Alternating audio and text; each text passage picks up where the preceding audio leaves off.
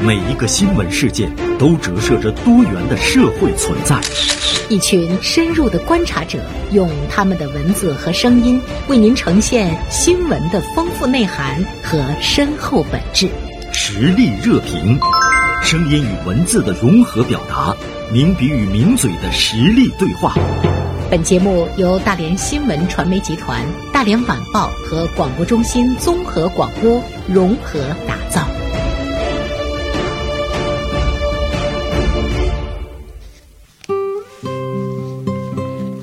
好的，欢迎和我一起进入到我们今天的实力热评。做客直播间的呢是今天大连晚报名笔视线的执笔人李元晨。元晨今天有一篇文章，题目是你我的下一个十年即刻启程。中午好，元晨。你好，袁生，听众朋友们，大家好。嗯，呃，看到这篇文章的时候，袁晨，你知道我在想什么吗？我在想，哎呦，那我的下一个十年，从现在要是启程的话，会是什么？过去的十年究竟在我的身上发生了一些什么样的变化？不过在这儿呢，我特别想问袁晨的第一个问题就是，哎，是什么触动了你，在今天写这样的一篇文章，有一个十年的一个感慨？对，因为今天这篇文章吧，和以前我们的名笔视线或者说实力热评的呃文章风格有点区别。嗯，呃，主要是呃源于几个方面的原因吧，写了这样的一篇文章。嗯因为咱大家都知道，今年二零二二年是一个比较特殊的年份，是而且十月也是一个比较特殊的月份，所以说在这个时候，我们嗯方方面面会有对过去十年的一个总结，嗯，就是呃我们也看到，可能各个媒体都会有这种呃我来说变化这样的一些呃专题策划，就是呃过去十年，其实中国的各行各业呃通过这种变化与成就，就是绘就了这个呃整个全中国时代发展的一个画卷。呃这嗯是从国家层面的触动了我，是因为最近会有各各式各样的这样的成就回顾的。像今对嗯年十月份的这个二十大的召开，我们真的是一直盼望着，对吧？对盼望着这个重大的历史时刻的这个到来。那么它呢，呃，都会是一个节点，对是的对呃会议中的回顾和展现。呃，我们都会带动我们的思绪，回到过去，对展望未来。对就是呃这个节点是很特殊的对啊，。嗯，然后第二个层面的原因因就是呃，大概在上一周的时候吧，就我所在的这个大公新闻的端口，哦做了一组策划，嗯呃名字就叫“光影十载，呃，连城叠变”，就是讲大连在过去十年的变化，就是嗯我们的摄影记者很巧妙的通过同一位置，嗯，在二零一二年拍的照片和二零二二年拍的照片做了一个鲜明的对比，嗯哦啊，就是能不能跟我说一下都是哪些地方的这、这个对比呃其很实触动你？呃，主要是以城市的地标类为主，嗯，比如说有这个，呃，从钻石湾看这个隔海相望这个大连的 CBD 商务区，嗯啊、比如说有地铁的建设，嗯，有东港商务区的一些景象，嗯，有新海湾大桥的一些景象，是然后通过这一组照片对比吧，因为当下呃，咱可能每天不管是开车、坐地铁，嗯还是在这个城市中，可能都比较习惯于现在城市的一些场景。就觉得习以为常了，对这种比甚较至于便捷的生活方式。对你不会去想它什么时候来的，甚至你会想说，哎，就是这样啊，就是这样啊。对呀 但是你想没想到过，十年前我们的地铁有没有？十年前地铁是什么对，样就的？嗯是翻到二零一二年的照片的时候，我才就猛然发现，当年新海湾大桥嗯的桥墩刚刚贯通，桥面还没有开始铺设，当时的地铁一二号线区间隧道还在施工，就是地下的隧道还没有贯通。对嗯是东港商务区还是嗯，只有这个国际会议中心这个嗯建筑拔地而起的，但整个东港商务区还是一片大的建设工地这样的一个场景。是包括当年的，就是在咱呃周边这个长山大桥，就是、呃大长山岛和小长山岛两个岛往来，当年还需要做轮渡，哦，嗯，就是后来大家有句话说的嘛，就是有了长山大桥，从此长山无大小。嗯，大长山岛和小长山岛不分了，因为一座桥、哦无大小对啊，长山无无大大小。嗯，袁真，你说你看到这些照片对比的时候，嗯你你是不是特别有感慨？或者说我说的高调一点，就是很激动，有没有激动的感觉？呃，有可能刚才咱说的，在生活中觉得很习以为常，嗯可能在回顾这些照片，我们觉得可能是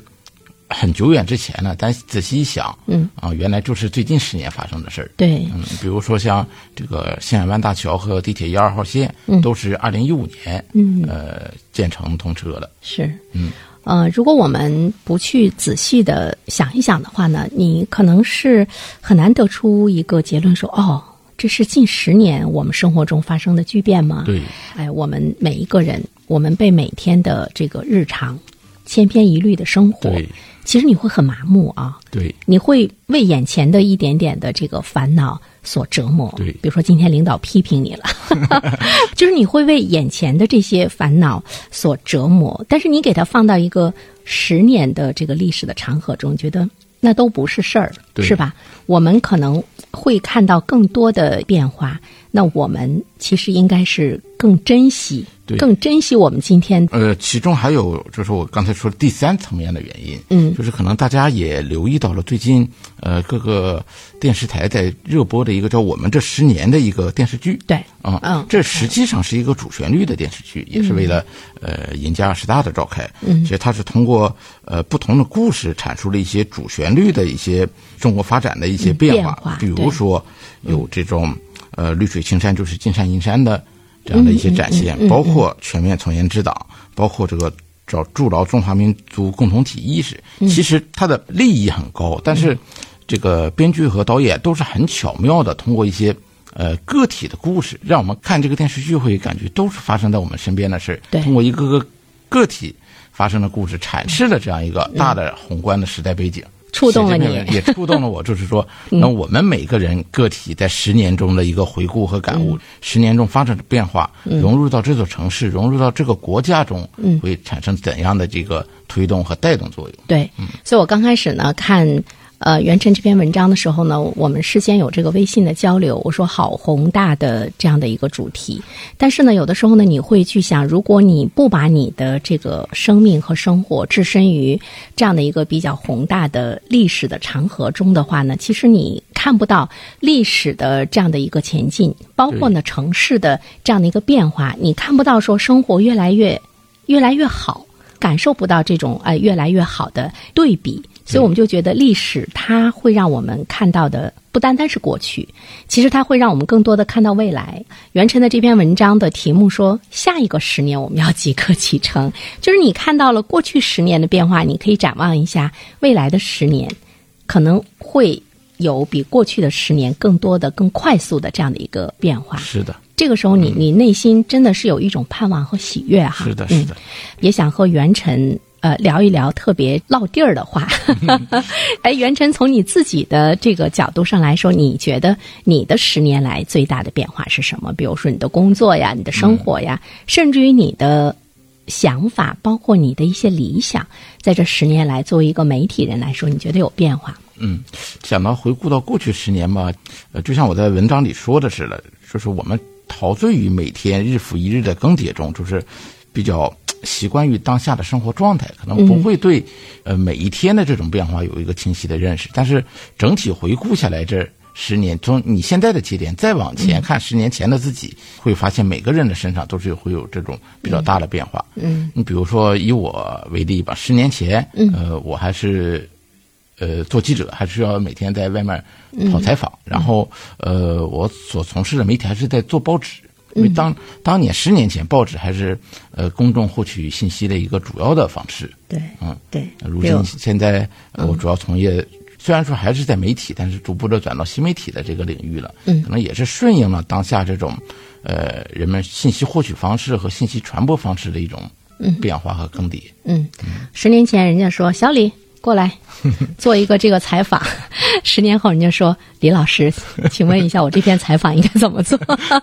我们可以看到自己的那种业务的成长哈。呃，袁晨说到了自己从事的这个媒体业态的变化，比如说十年前我们的纸媒是什么样的，那么十年之后的话呢，你会看到呢我们的网络一端的这样的一个阅读力量的这个升起哈。对呃，有没有一种感觉，就是从传统的这个纸媒人的这个角度上来讲，也有一个融入？嗯，是的，这个转变当时很艰难嘛？呃。比如说去接受，呃，其实从这种内容生产方式上来说，嗯，呃，没有出现太大的变化，对因为都是这种媒体的采编对播发模式对，对呃，对嗯没有出现太大的变化。但是可能说这种形态上的变化，包括你可能是呃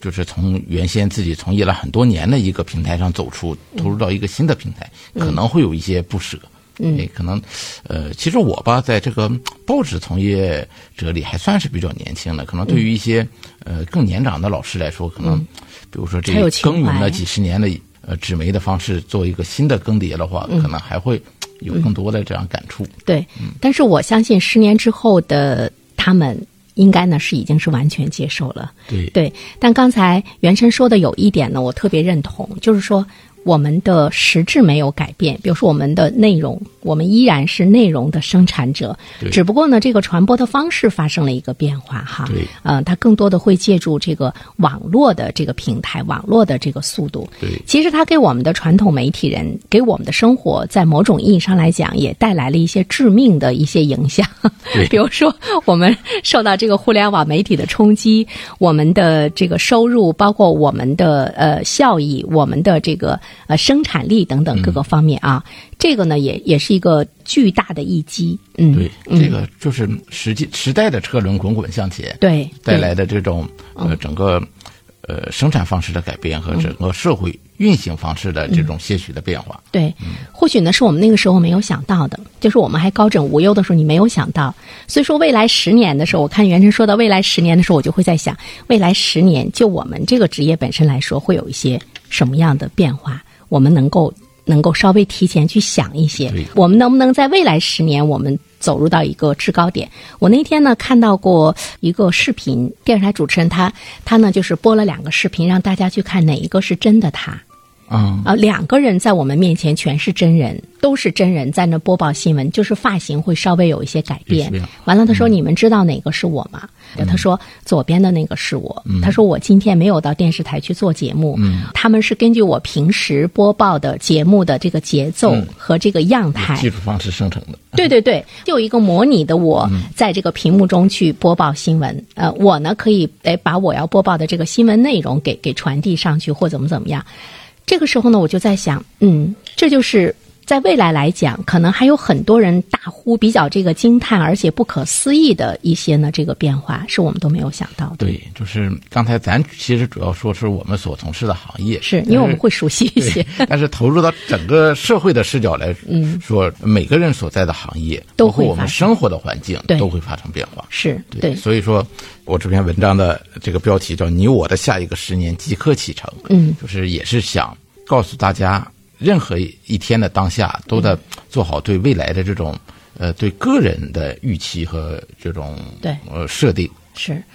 走到时代的前列，我觉得不是一件非常容易的事情。是的嗯对。但是呢，需要我们每一个人，如果你真的能够预想的稍微多一些的话呢，嗯你可能就会从这个时代的发展中去获利。对，对至少不会被时代的发展拉得太远。对，把握下一个十年最重要的是什么？真正的你要去把握的话呢，可能你更踏实的做好现在是更重要一些。对，咱刚才说了，回顾十年会有一个天翻地覆的巨变，但是对这种巨变都是从每一天一个细小的改变积累而来的。对，所以说从现在我们往后看十年的话，同样也需要让自己每一天都比前一天有所改变、有所进步。这样的话呢，你才不会呢被这个时代的洪流展现出来的那种巨变的未来去有一份担忧和焦虑哈。对，对我们现在看到很多人处于了那种、那种焦虑中，他觉得他没有能力呢去把控。其实最主要的是我们要去思考，就是说，哎，你能把控未来的这个能力是在哪里？对，对，有的时候大家会觉得我没有那个命，或者是我没有那个机会。但是有一句话说呢，机会永远是给有准备人的。对。当出现在你面前的时候，能否紧紧的抓住？对，所以呢，它就是在于我们今天去努力呢，做好你身边的每一件事情。其实呢，在你做事情的过程中，你隐约是可以感到趋势的，但是你如果嗯是的不去做，你是感受不到的那种趋势和变化。对，说的现在嗯日复一日的平淡，可能让我们经历了社会的这种磨砺之后，就越来越放弃了这种抵抗或者是这种对拼思考搏向上的意识。对对嗯对对，你会去顺从。对其实有的时候呢，你你停下来，你去想一想，包括你经历的一些事情，你去反思一下它背后的原因究竟是什么的时候，其实你可能就看到了趋势。任何时候都别放弃这种呃对未来的这样的一种追逐。这个很重要哈。是的所以我们永远要去追逐。 好，再次感谢袁晨做客我们的直播间，期待着下一次我们继续来聊未来吧。好的，袁晨谢谢袁生。好，再见，嗯。